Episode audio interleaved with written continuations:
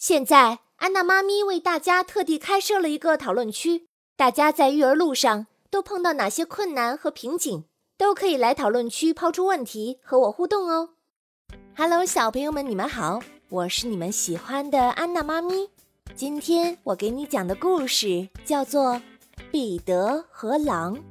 这个故事是由汉明觉教育研究院主会，哈尔滨工业大学出版社出版。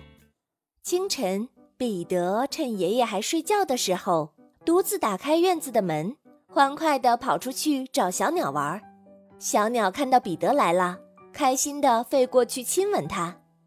彼得没有关院子的门，于是鸭子也偷溜出来。鸭子们乐坏了，嗯，嘎嘎，这下可以去水塘里玩个够了！啊啊啊啊，嘎。小鸟瞧见了鸭子，就飞到鸭子身旁，挑衅地说：“哼，不会飞的鸟算什么鸟啊？”鸭子气坏了，大声说：“哼，嘎，不会游泳的鸟又算什么鸟？”鸭子说完，扑通一声跳进了池塘。小鸟和鸭子吵得不可开交。这个时候，猫悄悄地走过来。他想趁机抓住小鸟，但是，一旁的彼得发现了猫，他大声地喊道：“小心猫，它在后面！”小鸟听到喊声，急忙飞上树枝。鸭子也被吓了一跳，它生气地斥责猫不安好心。然后，猫在树下打量着小鸟，动着歪脑筋。它想：“喵，如果我爬上树去抓小鸟。”小鸟肯定又飞走了。喵！正在这个时候，彼得的爷爷怒气冲冲地走过来，训斥彼得说：“彼得，你又独自跑出来，遇到大灰狼可怎么办？”可是彼得毫不在意。“哦，我可不怕大灰狼。”爷爷气得把彼得强行带回家，然后锁上了院子的门。彼得只能站在门口看着小鸟在外面玩了。没多久，树林里真的钻出一只大灰狼。猫第一个发现了狼，它噌的一下就爬上了树。于是大灰狼转身又走到大树旁，一双贪婪的眼睛注视着猫和小鸟。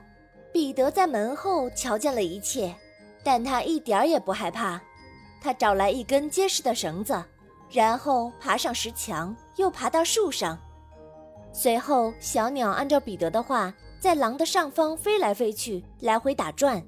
狼乱蹦乱跳的狂扑，就是抓不到小鸟。于是，狼发怒了。而这时，彼得趁机做好一个绳套，小心翼翼地去套狼的尾巴。大灰狼只顾着抓小鸟，根本没有看到绳套。彼得一下子套住了狼尾巴。使劲儿往上一拉，被套住的狼发疯一样的挣扎，可是越挣扎绳套就越紧。彼得把绳子的另一头绑在了树上，这下狼逃不掉了。这时，彼得听到了枪声，树林里走出两个猎人，猎人是循着狼的足迹追来的。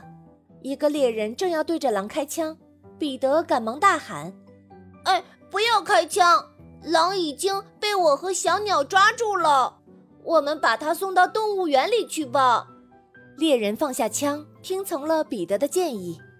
于是，彼得、猎人、爷爷、猫还有小鸟，组成了一支队伍，一起押送着大灰狼向动物园走去。好啦，小朋友们，今天的故事就为你讲到这儿。我是你们喜欢的安娜妈咪。咱们下次再见吧。